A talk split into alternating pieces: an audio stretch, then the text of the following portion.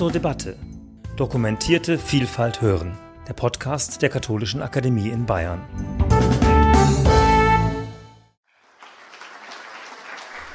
Ja, guten Morgen, meine Damen und Herren, sehr verehrter Herr Kardinal, lieber Herr Dr. Schuller, lieber Kollege Domen. Äh, für mich ist es eine große Freude und Ehre, hier meine Ideen zum Buch Exodus vorstellen zu können. Aber wie Sie sich vielleicht auch denken können, ist das für mich eine ein wenig einschüchternde Herausforderung, gerade vor Kennern der Materie wie Christoph Domen hier nun über das Buch Exodus zu reden. Und ähm, so stehe ich unter einem gewissen Legitimationsbedarf. Ich bin ja weder Alttestamentler noch ähm, Theologe, sondern Ägyptologe, nähere mich also dem Buche Exodus gewissermaßen von der anderen Seite und äh, fange deswegen, um mich zu legitimieren und diese Unbescheidenheit äh, zu rechtfertigen, mit Ägypten an. Sie sehen, ich äh, will versuchen, meine Thesen in drei Kapitelchen zu gliedern. Das erste Kapitel geht über Ägypten und fragt, äh, was Ägypten in diesem Buch zu bedeuten hat. Und da unterscheide ich zwischen historischen Gründen. Man könnte ja sagen, ja, die Israeliten waren ja in Ägypten, natürlich sind sie von Ägypten ausgezogen, von wo denn sonst? Aber es gibt auch symbolische Gründe. Ägypten ist nun nicht nur zufällig der Ort des Auszugs, sondern wirklich der Gegensatz. Aus Ägypten muss man ausziehen, um in das Neue, in den Bund einziehen zu können. So fange ich also mit Ägypten an, der hm, Rolle Ägyptens im Buch Exodus und fange an mit den sogenannten Hyksos. Darunter verstehen wir palästinische, semitische Einwanderer, die so ab 1750 im Delta anfingen zu siedeln und dann 100 Jahre später äh, ein Reich aufgebaut hatten und sogar den ägyptischen Thron bestiegen hatten. Also das ist die 15. und 16. Dynastie, die Hyksos, die Ägypten beherrscht haben. Und dann wurden sie aber in einer Art von Freiheitskämpfen ja, vertrieben. Und man kann sich ja fragen, was ist denn, die wurden also nach Kanaan äh, Palästina zurückgetrieben und man kann sich ja fragen, was ist denn aus den Erinnerungen geworden, die diese Völker, Stämme nun in Ägypten gesammelt haben. Das wird ja nicht verloren gegangen sein, wenn man da 200 Jahre in einem anderen Land war und sogar dessen Thron bestiegen hat. Also da stecken möglicherweise in der Exodus-Überlieferung auch Erinnerungen an Ägypten drin. Das ist eine frühe Vermutung, also schon Josephus Flavius hat, ähm, ging davon aus, dass die ägyptischen Überlieferungen über die Vertreibung der Hyksos ähm, sich auf den Exodus der Juden aus Ägypten beziehen. Äh, nun sind die Hyksos nicht nur vertrieben worden, sondern Ägypten rückte nach, trat gewissermaßen das Erbe dieses Hyksos-Reiches an. Und das bedeutete, dass Ägypten deren eigentliches Stammland, Palästina, kolonisierte. Also da richtete Ägypten Garnisonen ein und äh, hatte für drei bis vierhundert Jahre eine Besatzung aufgebaut. Also stand äh, Kanaan jahrhundertelang unter ägyptischer Herrschaft, Besatzung, Kolonisierung. Und das bedeutete, dass äh, zum Beispiel Ägypten auch Arbeitskräfte aus seinen Kolonien abzog. Es kann also sehr gut sein, dass solche, ähm, wie, wie, immer wir sie nennen wollen, Kanaaniter, ähm, als Arbeitskräfte nach Ägypten gebracht wurden. Da gibt es nun einen Ausdruck dafür, für solche Fremdarbeiter. Ja. Ähm, der heißt ägyptisch Aperu, der heißt babylonisch Chabiru oder Chapiru. Und das bedeutet so viel wie Landstreicher, also hat so eine pejorative Bedeutung, so wie unser Wort Zigeuner früher, das ist aus diesem Grunde ja auch politisch inkorrekt aus der Sprache verbannt worden. Und dieses Wort Chabiru hat auch so eine pejorative Bedeutung.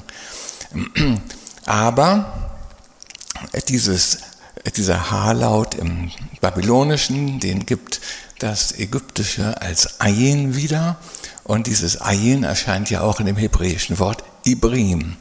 Und also ich bin überzeugt davon, das ist dasselbe Wort. Und ähm, eine gewisse Gruppe hat sich dieses, ich will nicht sagen Schimpfwort, aber diese ein bisschen abschätzige Bemerkung hatte sich, hatte sich als Selbstbezeichnung als Ethnikon zugelegt. Und ähm, diese Ibrim, also die Gastarbeiter in Ägypten, äh, operierten aber auch in Palästina, und zwar also eine halbnomadische äh, äh, Gruppierung, die zwischen den äh, Stadtfürsten operierte und die in Bedrängnis setzte. Und die beklagen sich immer wieder an, in ihren Briefen an den ägyptischen Hof über diese Ibrim, die ihnen das Leben schwer machen.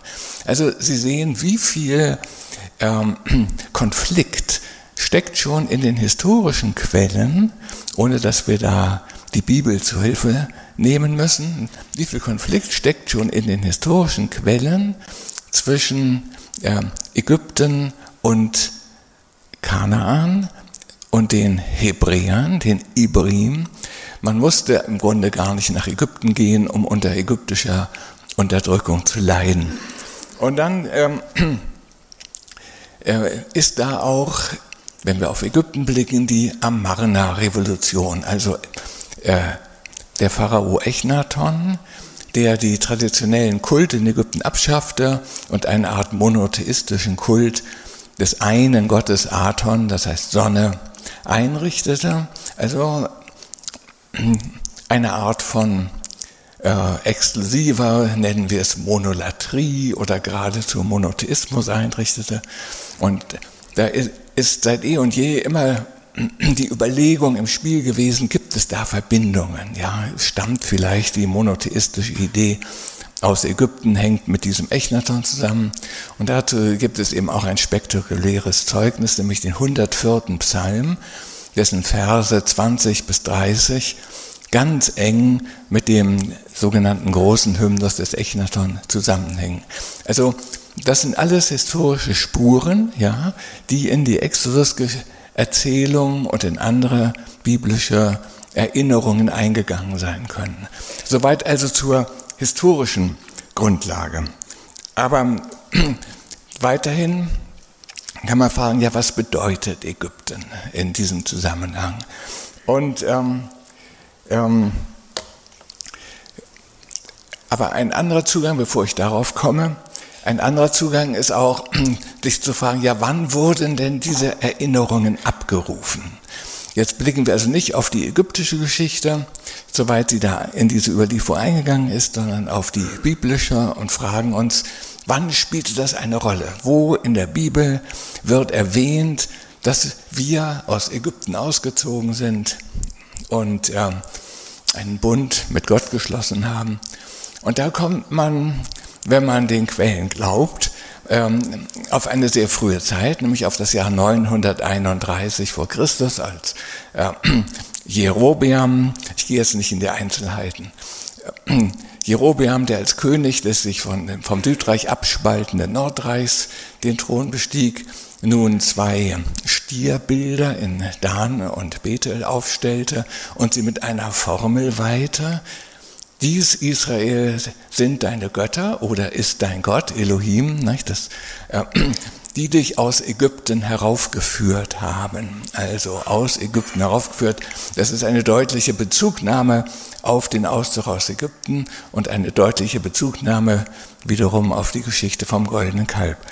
Und ähm, wo dann wieder Ägypten eine erstaunliche Rolle spielt, ist beim Propheten Hosea, der eben mehrfach äh, darauf eingeht, dass Israel aus Ägypten berufen, geholt wurde und natürlich auch untreu geworden ist. Also das ähm, ähm, äh, zeigt, dass die Idee ähm, des Auszugs aus Ägypten des Bundes, der geschlossen wurde, und des Bruchs des Bundes, der Untreue, des Ehebruchs bei Hosea, ja, hier ganz zentral sind. Und wieder 100 Jahre später könnte man sich vorstellen, ist dieser Gedankenkomplex von Auszug, Treue, Bund und Bundesbruch virulent geworden, als nun das Südreich, Jerusalem, dem Südreich dasselbe Schicksal drohte wie 100 Jahre vor dem, Nordreich, äh, dem Nordreich. König Josia, er, unter dem ein Buch gefunden wurde, ja, wie es im ersten Buch der Könige was ist das zweite, es ist vielmehr Kapitel 22 heißt, ein Buch wird gefunden, das entpuppt sich als das Buch des Mose und enthält also nun diese ganzen Bundesgesetze, die, da das Buch in Vergessenheit geraten war, natürlich ebenfalls in Vergessenheit geraten, nicht gehalten wurden. Eine große Katastrophe. Die Strafe Gottes bleibt also unvermeidlich und tritt dann ja auch ein, 587 mit der babylonischen Gefangenschaft. Und ähm, das ist ein eine Situation, in der der Auszug aus Ägypten, der Bundesschluss und der Bundesbruch nun absolut zentral und virulent wurden. Und ähm, der Schluss dieser, sagen wir mal, Erinnerungsgeschichte, ja, immer der Frage folgend, wann wurde diese Überlieferung zentral, virulent, ist dann bei der Rückkehr aus dem Exil, das kann man auch ziemlich genau in das Jahr 520 datieren, in das sich die Prophezeiung von Haggai und Zacharia ähm, äh, beziehen. Da geht es um den Wiederaufbau des Tempels und die Bundesschlusserzählung als die fundierende Erzählung eines Neuanfangs. Hier galt es nur nach dem totalen Zusammenbruch neu anzufangen und der Exodus, dem Bundesschluss, dem Bundesbruch und der erneuerten, ähm, dem erneuerten Bund bildet den fundierenden Mythos, die fundierende Erzählung, Gründung eben des, äh, der, Neuerfindung Israels als Judentum, das frühe Judentum des Zweiten Tempels. Da ist nur die Exodus-Erzählung in der Mitte ja, der Überlieferung angekommen. So viel zum Historischen und nun zum Symbolischen. Wofür steht Ägypten? Was bedeutet Ägypten? Und da steht Ägypten für den Inbegriff eines Sakralkönigtums, also das, was der ähm, Soziologe Stefan Breuer als charismatischen Staat äh, charakterisiert hat. Auch ein Buch, das, glaube ich, im vorigen Jahr erschienen ist, ähm, und der zeigt, dass die frühen Staaten im Grunde eine Art Kirche waren. Also der, der Hauptzweck des Staates war die Organisation und Durchführung des Kultes, der Verbindung zur Götterwelt. Dafür war der Staat da. Und der, also der paradigmatische und extremste Fall eines solchen Staatsgedankens ist das alte Ägypten. Und ähm, da gibt es einen Text, ähm, von kanonischem Rang in der ägyptischen Überlieferung, der also oft zitiert wird und an sehr prominenter Stelle erscheint in den Tempeln, wo nun, äh, wo nun definiert wird, wozu der Staat, das heißt, wozu der König da ist. Also Re, das ist der Schöpfer und Sonnengott, hat den König eingesetzt, das heißt hat den Staat gegründet, den König eingesetzt.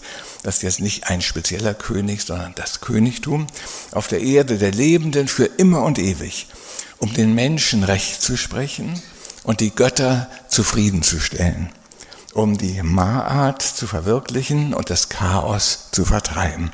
Und er, der König, gibt den Göttern Gottesopfer und den Toten Totenopfer. Also der Sinn des Staates ist, den Menschen Recht äh, zu sprechen und den Göttern Opfer darzubringen und die Ma'at zu verwirklichen. Die Ma'at, das ist eine Göttin und die Personifikation eines komplexen Begriffs, den wir im Deutschen nicht haben, den eigentlich keiner der mir bekannten Sprachen kennt, weil er so komplex ist. Der heißt nämlich nicht nur Wahrheit, sondern auch Gerechtigkeit.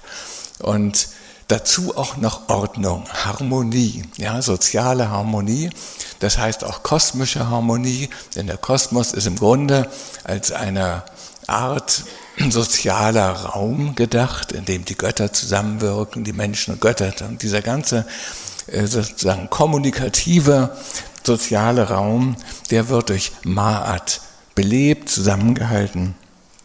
Und, ähm, und so wird sie also dargestellt. Und die Aufgabe des Königs ist es, eben diese Ma'at auf Erden zu installieren und ihr Gegenteil, also Lüge, Unordnung, Unrecht und so weiter, zu vertreiben.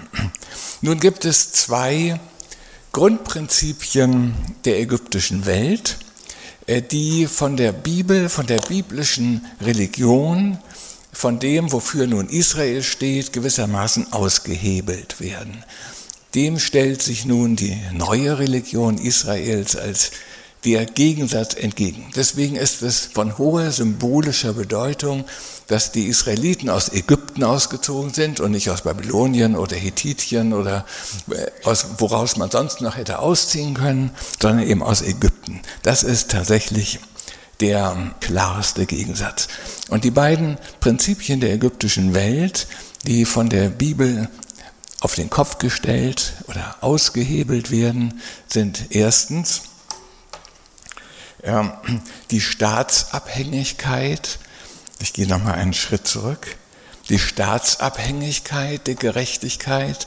Also wenn es den Staat nicht gibt, wenn es, wenn zum Beispiel Anarchie oder ein Interregnum oder dieses pharaonische Königtum aus irgendeinem Grund zusammenbricht, das haben die Ägypter auch dreimal erlebt, dann verschwindet, verschwinden die Rahmenbedingungen dafür, dass die Menschen in Gerechtigkeit und soziale Harmonie leben können. Also wenn der Staat verschwindet, verschwindet das Recht und die Menschen schlagen sich also gegenseitig den Schädel ein. Das ist so eine ägyptische Grundauffassung.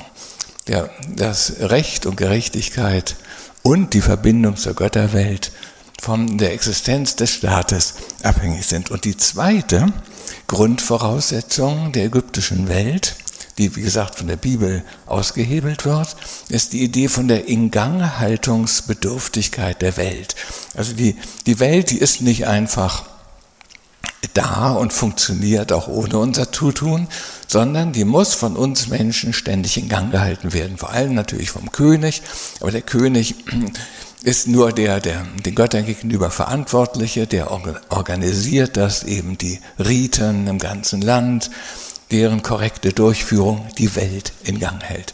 Und die Welt ist eben funktioniert nicht von sich heraus, weil sich der Sonnengott, der mit seinem täglichen und nächtlichen Lauf um die Erde gewissermaßen der Inbegriff, das Symbol dieses Inganghaltens ist, nun ständig bedroht wird von Stillstand. Da gibt es einen riesigen Wasserdrachen, das heißt die Personifikation dieser Gravitation zu Auflösung und Stillstand. Und gegen diese Gravitation muss er eben ständig ankämpfen. Und da müssen die Menschen mit ihren Ritualen beistehen.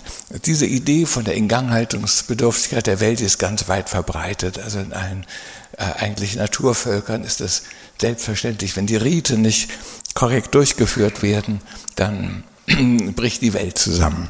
Und in Ägypten wird es zum Beispiel in einem Text so ausgedrückt, wenn die Opferbrote gering sind auf ihren Altären, auf den Altären der Götter, dann geschieht das Gleiche im ganzen Land und gering wird die Nahrung für die Menschen sein.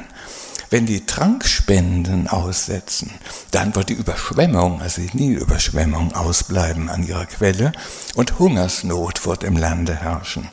Wenn man die Osiris-Zeremonien vernachlässigt, dann wird das Land seiner Gesetze beraubt sein und der Pöbel wird seine Oberen im Stich lassen.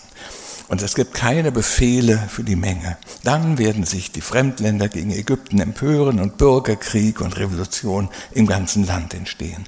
Man wird auf den König in seinem Palast nicht hören und das Land wird seiner Schutzwehr beraubt sein. Also da sehen Sie diesen Zusammenhang zwischen Ritual und kosmischer, sozialer, politischer Ordnung. Das sind die sozusagen Grundpfeiler der ägyptischen Welt. und die werden von der biblischen Religion außer Kraft gesetzt. Äh, damit will ich nun unbescheidenerweise, ja, mich dem zweiten Teil, nämlich dem Buch Exodus zuwenden, und zwar so, wie ich es als Laie, ja, Ägyptologe lese. Natürlich sehe ich ab von dem ganzen komplexen äh, Aufbau, Diachronenaufbau. Natürlich ist dieses Buch über Jahrhunderte gewachsen und äh, es sind also viele verschiedene Schulen, Traditionen darin wirksam gewesen und die alttestamentliche Textkritik hat Ungeheures geleistet, diese einzelnen Quellen, ähm, Kompositionsschichten auseinanderzudröseln. Davon sehe ich völlig ab, nehme das Buch, wie es ist, wie es sich uns heute darbietet und unterscheide drei Teile. Also nicht nur zwei, wie Dr. Schuller meinte, zwei Gipfelpunkte, nämlich der Auszug aus Ägypten mit dem Meerwunder, die Sinai-Offenbarung, sondern wenn man schaut, wie das Buch aufgebaut ist, ist der eigentlich umfangreichste Teil der Geschichte mit dem Zeltheiligtum, der also Luthers Stiftshütte, ja, oder des Tabernakels gewidmet. Das sind also 16 Kapitel, die den dritten Teil bilden und den man blickt man jetzt auf die Endgestalt des Buches, alles andere als vernachlässigen kann. Also Auszug aus Ägypten, in, sagen wir mal, drei Stufen, also eine Exposition, in der das Leiden der Israeliten äh, unter der ägyptischen Sklaverei geschildert wird, dann die Berufung des Mose nicht, äh, am brennenden Dornbusch, die zehn Plagen und das Meerwunder, das bildet diesen ersten Teil, den Auszug, und dann natürlich die große Sinai-Offenbarung, die zehn Gebote, das Bundesbuch, der Bundesschluss, bildet gewissermaßen das Zentrum dieses Triptychons. Und dann eben in 16 Kapiteln das Zeltheiligtum, das erst dem Mose beschrieben wird und als Modell gezeigt wird in der Wolke. Und dann tritt die Krise mit dem goldenen Kalb ein, darauf gehe ich noch ein. Und die, zum Schluss wird der ganze Katalog der Einzelteile des Zeltes nochmal durchgegangen, und zwar die Bauausführung. Ja, und ähm, das Ganze stelle ich mir, und da bin ich sicher nicht so ganz einig mit den Alttestamentlern, das ist so, stellt sich das, wenn man das von außen so sieht, da. Das Ganze stelle ich mir vor als Teil eines großen Geschichtswerks. Ich könnte mir vorstellen, dass das die Priesterschrift war in ihrer Grundform, eines Geschichtswerks, das mit der Schöpfung beginnt und mit der Schöpfung des Heiligtums endet. Also Schöpfung der Welt, Schöpfung des Heiligtums, das heißt also Institutionalisierung permanent, permanenter Gottesnähe. Und, ähm, und da würde man auch den ersten Teil, das Buch Genesis, eben in diesen drei Teilen lesen. Ich habe natürlich, mein Herz schlicht natürlich ganz besonders für die Josefsgeschichte, deswegen kriegt die in meinem Dreischritt einen eigenen Teil. Das ist auch gerechtfertigt, weil sie in so vielen Kapiteln so ausführlich erzählt wird. Und dann kommen eben diese drei Teile des Buches Exodus. Und ich meine eben, da gibt es einen narrativen Zusammenhang zwischen Schöpfung der Welt und Schöpfung des Tempels und zwischen dem Bund mit Abraham und dem Bund mit Mose. Und ähm, als Ägyptologe fällt mir eben auf, dass das ein, auch ein, ein ungeheuerliches, ein revolutionäres, vollkommen neuartiges Projekt ist, was es sonst in der alten Welt bis dato nicht gab, eine Geschichtsschreibung, ja, die eben ab Ovo mit der Schöpfung beginnt und mit einer heutigen Situation endet. Ich könnte mir vorstellen, das Vorbild sind die babylonischen und ägyptischen Königslisten gewesen. Die beginnen auch ab Ovo. Ja, also in Ägypten mit dem Sonnengott Re, mit dem ersten Sonnenaufgang und, und enden dann mit dem jeweiligen aktuellen Herrscher. Und in Babylonien beginnen sie mit den sieben Abkalu, die da aus dem Urwasser steigen und die Kultur gründen. Also jeweils ab Ovo. Und dann eine Kette von Regierungszeiten bis in die Gegenwart. Nur, dass diese babylonischen und ägyptischen Königslisten die also denselben Rahmen umspannen, nicht narrativ sind. Das sind Listen. Das ist ein chronologisches Gerüst, aber keine Erzählung. Und während das hier, nennen wir es mal die Priesterschrift, ähm, nun das Ganze in eine Erzählung übersetzt. Und was äh, für mich diese Analogie so schlagend macht, ist die Rolle der Chronologie, die dabei spielt.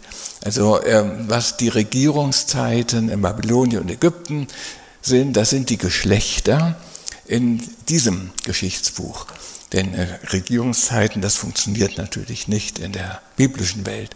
Und ähm, in dieses chronologische Gerüst eben von Adam, in diesem Fall äh, sagen wir bis zu Mose, ähm, werden nun die vielen Traditionen, Erzählungen, Mythen und so weiter eingehängt. Und so kommt eben auch der ganze Abraham-Zyklus vor den Mose-Zyklus zu stehen. So kommt es in eine chronologische Ordnung. Also so stellt sich mir das dar, zugegebenermaßen also einigermaßen laienhaft.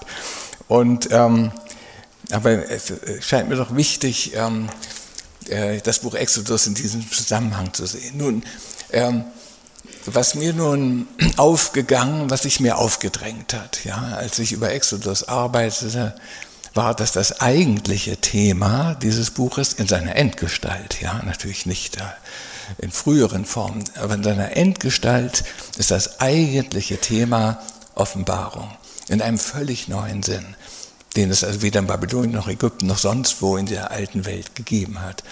Und ähm, also Offenbarung im Sinne der ein für allemal ergehenden, allumfassenden Neuordnung des Lebens, des Gottes, des Weltverhältnisses, des sozialen Verhältnisses. Alle diese Ordnungen werden ein für allemal ausbuchstabiert und nun auf eine für immer gültige Grundlage gestellt. Sowas hat es nie gegeben und das ist die Idee, die die Welt verändert hat. Natürlich nicht von heute auf morgen, sondern äh, im Laufe der tausend Jahre, die von 500 vor bis 500 nach nun sich als das durchgesetzt haben, was wir heute unter Monotheismus verstehen. Und diese Offenbarung entfaltet sich in fünf Schritten.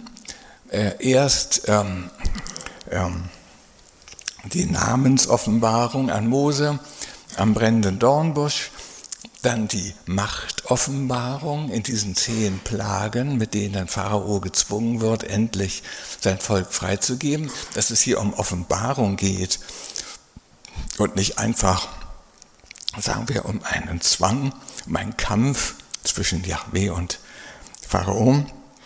Ist vollkommen klar, weil immer wieder betont wird, Gott hat Pharao das Herz verstockt damit dieser nicht zu schnell nachgibt und Gott Gelegenheit hat, seine ganze Macht zu entfalten. Darum geht es. Um diese Magnalia Dei, die, soweit sie sich auf die Hebräer beziehen, als Zeichen und Wunder beschrieben werden und soweit sie sich auf die Ägypter beziehen, als Schläge und Strafen.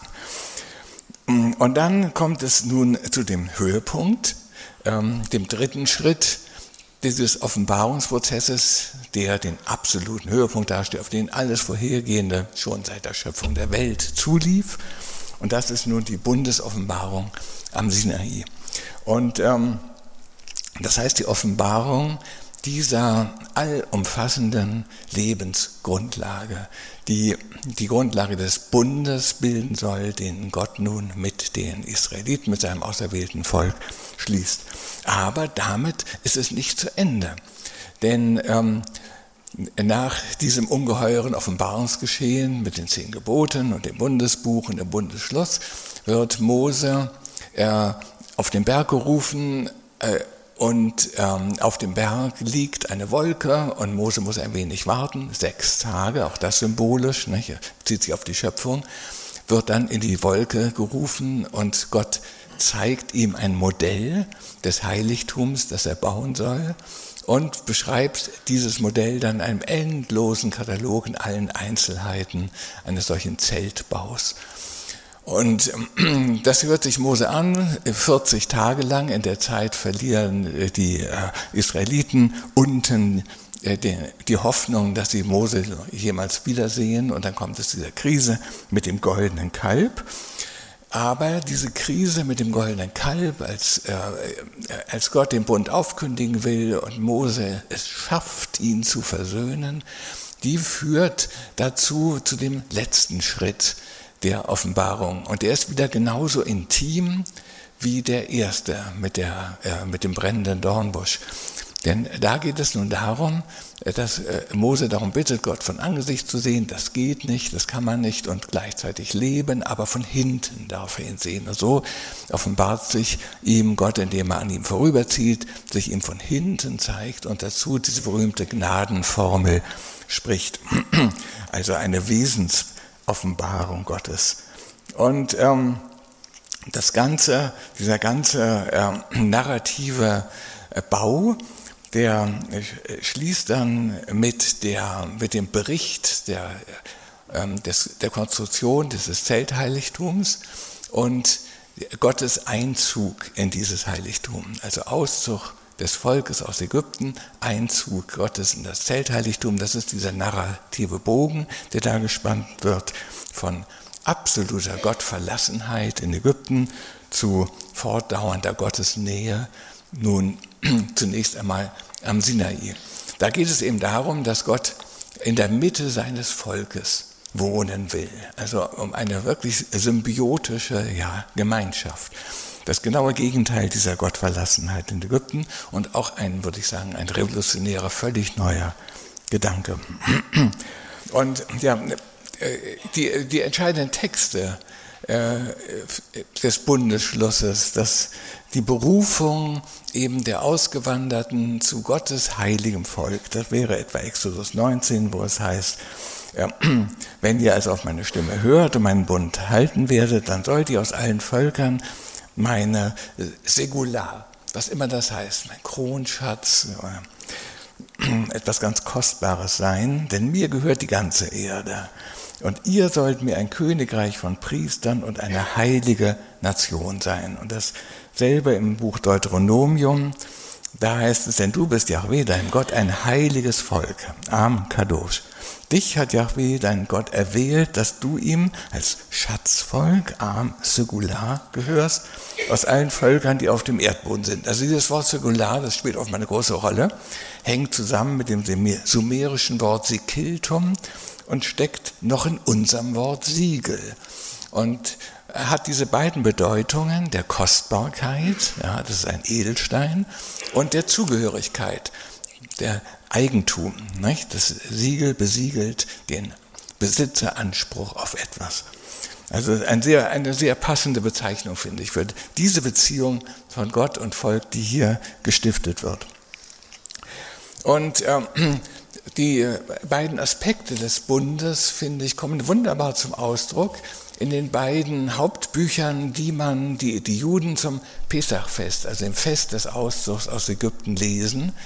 Das ist einmal die Schriftrolle, die Festrolle zum Fest, also hebräisch Megillah, übrigens ein ägyptisches Wort, gibt es auch ägyptisch, heißt auch Buchrolle. Da, wir sprechen das dann Medjat aus, aber das ist dasselbe Wort. Also die Festrolle, das ist das hohe Lied Salomones. Also dieser Bund, der da geschlossen wird, ist ein Liebesbund. Und das andere Buch, das stammt nun aus dem Mittelalter, was am, am Sederabend, also mit dem der, der, die Pesachwoche eröffnet wird, gelesen wird. Das ist die Haggadah, die Erzählung vom Auszug aus Ägypten.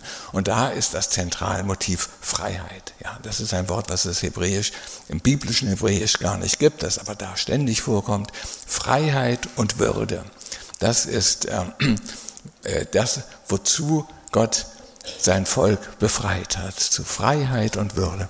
Das ist auch so schön dargestellt, wie die feiernden Israeliten da an dieser Tafel sitzen, so eben wie ähm, freie Menschen. Und damit komme ich nun zum dritten Teil, hoffe ich schaffe das in 45 Minuten. Und das ist nun äh, die tragische Seite dieser Bundesidee, dieser Bundesoffenbarungs- und Treue-Idee, äh, die in dem, der Überlieferung ganz deutlich zum Ausdruck kommt. Da kann man, äh, darf man seine Augen nicht davor verschließen, dass eben die Bibel ähm, ständig davon spricht, dass dieser Bund, der da als Liebesbund, als Befreiung, ja, gestiftet wird, dass der immer wieder gebrochen wurde. Man fragt sich auch, wie kann eine Erzählung, die zum Gründungsmythos der neu gestifteten, eben jüdischen Identität äh, gelten soll, wie kann die das Volk so negativ darstellen. Das ist ja auch also eines dieser vielen christlichen ja, ähm, Motive des, des christlichen Antijudaismus. Das Volk in, seiner, in dieser Erzählung kommt schlecht weg. Und ähm, das beginnt eben mit der Geschichte vom goldenen Kalb, also da wird das ganz besonders deutlich. Also der Bund, kaum geschlossen, wird schon wieder gebrochen. Und äh, das ist eben in diesem dritten Höhepunkt der, der Stiftung von permanenter Gottesnähe in diesem Zeltheiligtum gewidmet wird, mitten in diesem nun letzten abschließenden äh, Geschehen der Offenbarung mittendrin und diese Krise und ihre Überwindung. Also der Bund, um den es da geht, der hat eine Bewährungsprobe bestanden, ähm, die ihn vollkommen aufs Spiel gestellt und doch nicht äh, vernichtet hat.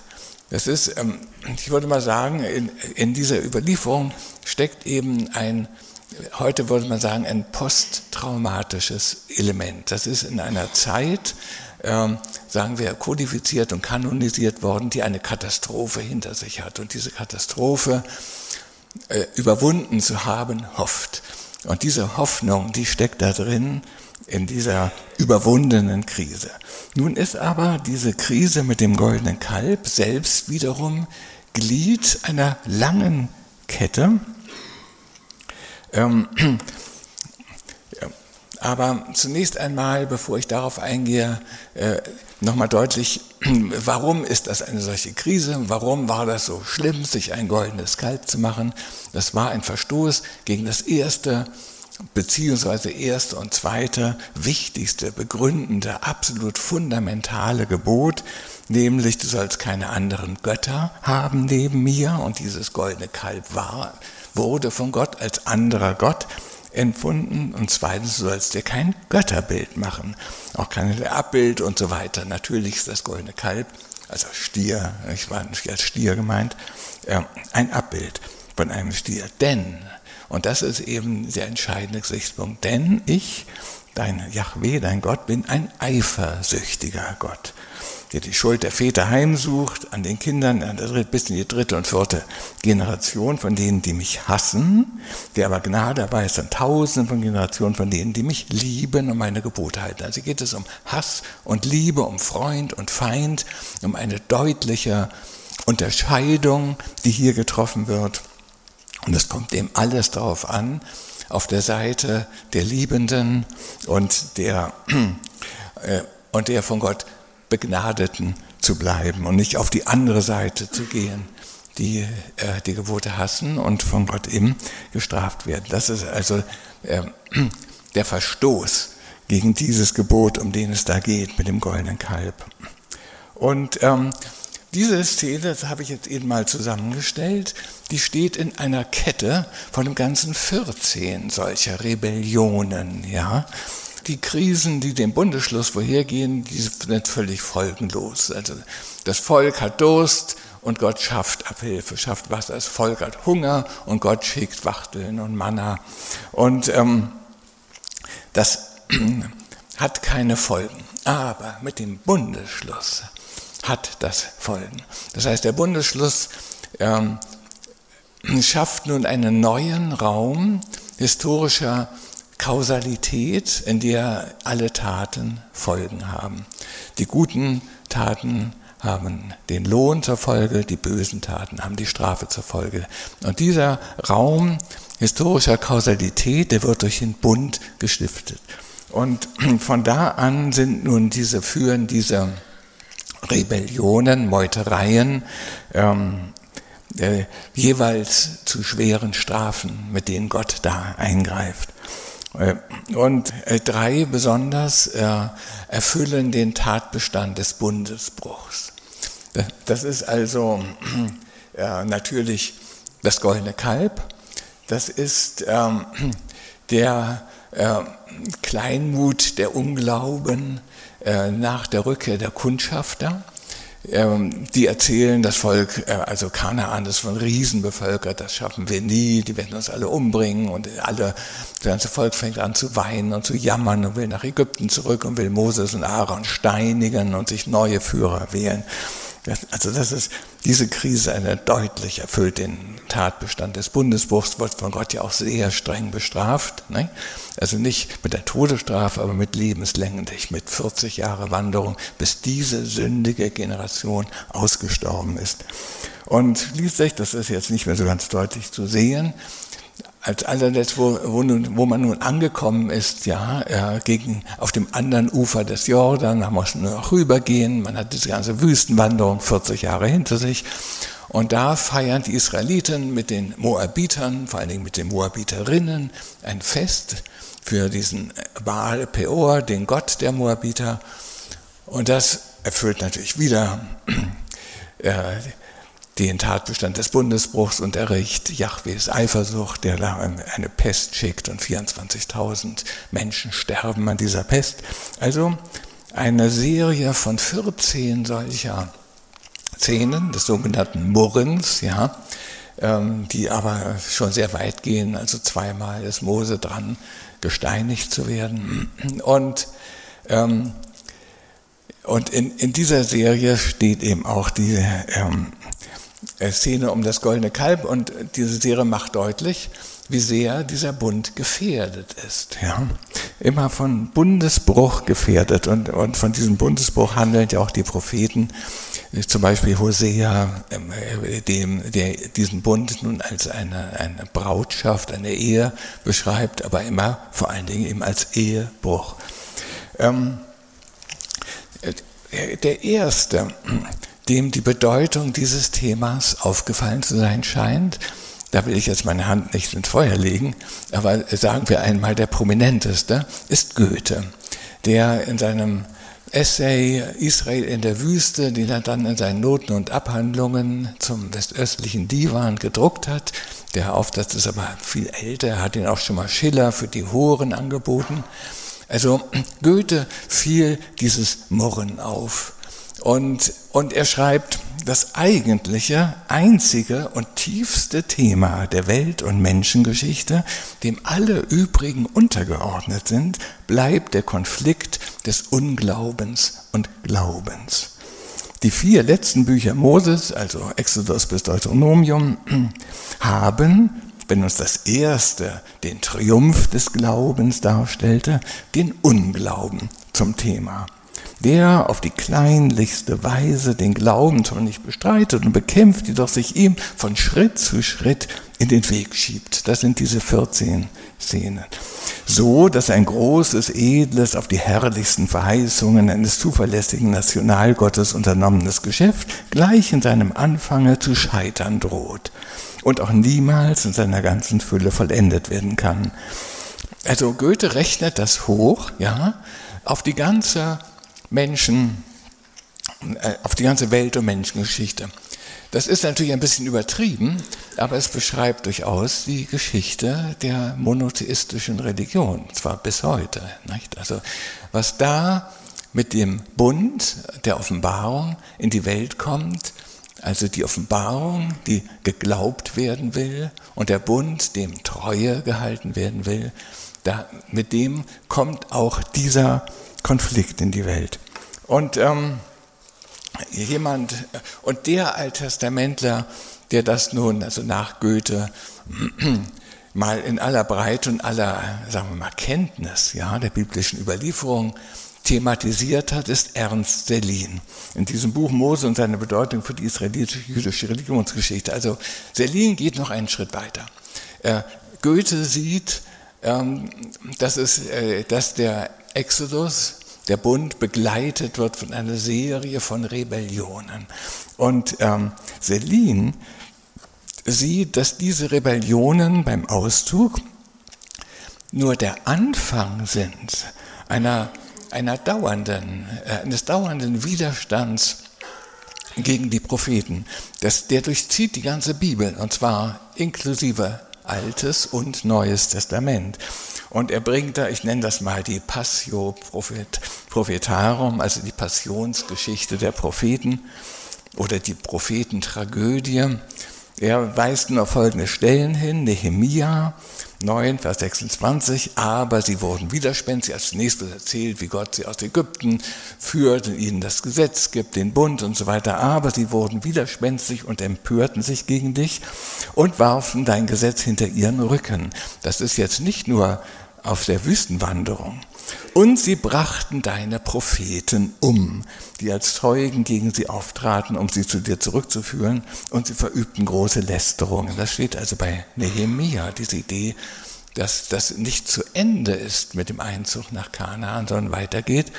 Äh, dieser Bundesbruch, der, und der darin gipfelt, dass die Propheten umgebracht werden, die das Volk in den Bund zurückholen wollen.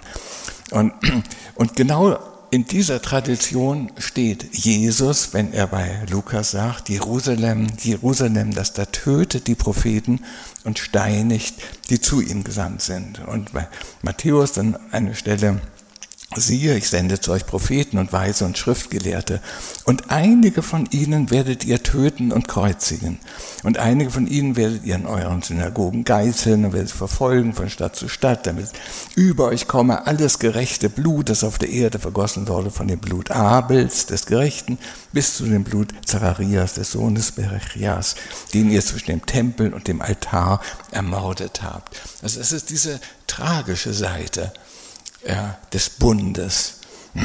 Und ähm, eine andere Stelle führt jetzt vielleicht ein bisschen zu weit, Sie kennen das ja auch alles und natürlich vor allen Dingen diese äh, Rede des äh, Stephanus vor seiner äh, ermordet vor seinem Martyrium, der noch einmal die ganze Heilsgeschichte rekapituliert und dann, welchen der Propheten haben eure Propheten haben eure Väter nicht verfolgt und sie haben die getötet, welche die Ankunft des Gerechten zuvor verkündigten. Also, in, das ist jetzt der Zusammenhang, den Selin, ja, diesen Widerstand gegen Mose gestellt hat. Und ähm, das wurde nun wiederum, wiederum 40 Jahre später von einem Neutestamentler, der aber im Verlauf dieses Buches einem Alttestamentler wurde, nämlich Odil Hannes Steck, aufgegriffen, Israel und das gewaltsame Geschick der Propheten. Der hat also diese ganze Tradition nochmal in viel detaillierterer Gründlichkeit aufgearbeitet, zitiert Selin nicht, muss man sich, der kannte dieses Buch von Selin gar nicht, und hat also unabhängig von Selin diese ganze Geschichte nochmal in einem sagen wir, dreifachen Umfang erzählt und bringt nun ähm, die Grundstruktur auf folgende Formel A, B, C, D. Das widerspenstige, ungehorsame Volk durch Propheten zur Umkehr ermahnt, blieb halsstarrig, das ist die eine Seite, beziehungsweise tötete die Propheten, die andere Seite, und zog sich die Strafe Gottes zu. Das nenne ich einmal das Schuldnarrativ, das also untrennbar verbunden ist mit dieser tragischen Seite des Bundes, aber natürlich ganz eng in die Bundesidee hineingehört. Also ähm, die Idee des Bundes ist ambivalent. Da geht es eben um auf der einen Seite um Liebe und Gnade und auf der anderen Seite um Hass und Zorn. Da geht es um Freund und Feind, um Treue und Verrat, um Lohn und Strafe und schließlich in christlicher Auslegung um Heil und Verdammnis. Und ähm, worum es mir nun äh, in meinem Exodus-Buch geht und warum ich es die Revolution der alten Welt genannt habe. Ähm, es ist in meinen Augen natürlich nicht der Auszug aus Ägypten, der die alte Welt revolutioniert hat. Es ist die Idee, um die es in diesem Buch geht. Und zwar die Idee der Offenbarung, wie ich sie Ihnen beschrieben habe. Diese Idee einmal in die Welt gekommen und einmal in einem, in dem Buch Exodus in fünf Schritten narrativ entfaltet. Diese Idee hat die Welt verändert. Das war ein Schritt von weltverändernder Bedeutung. Und zwar insofern, als nun offenbart wurde, ja, eine neue Form, ähm, man könnte sagen, spiritueller Beheimatung. Diese, eine, eine neue Welt, die sich denen auftat, die diesem Bund beitraten, die sie über alles gewissermaßen hinwegkommen ließ, was ihnen in dieser Welt verloren gegangen war, nämlich Staat und Tempel und Königtum und Kult und so weiter, das war ja alles weg. Aber sie hatten nun die Tora. Und ähm, ich habe da zwei Stellen rausgesucht, in denen dieser Gedanke so deutlich wird, dass man äh, gewissermaßen auf Erden entheimatet und in der Tora neu beheimatet wird. Einmal Psalm 119, 19, ich bin ein Fremdling, Geher auf Erden. Verbirg deine Tora nicht vor mir. Die Tora ist die neue Heimat. Und dann von Hugo von St. Victor im Didaskalion diese extreme Formulierung perfectus vero ille, vero ille, cui mundus totus exilium ist. Also vollkommen aber ist der, dem die ganze Welt ein Exil ist. Also das ist, darum geht es bei dieser Offenbarung. Und, das, und damit entsteht eine Welt, in der wir bis heute leben, ja, das, was für uns Religion bedeutet. Eine Idee eben, die in diesem Sinne die Welt verändert hat. Vielen Dank. Hoffe, ich bin daher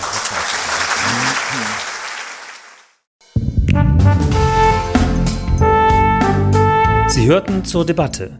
Dokumentierte Vielfalt hören, der Podcast der Katholischen Akademie in Bayern.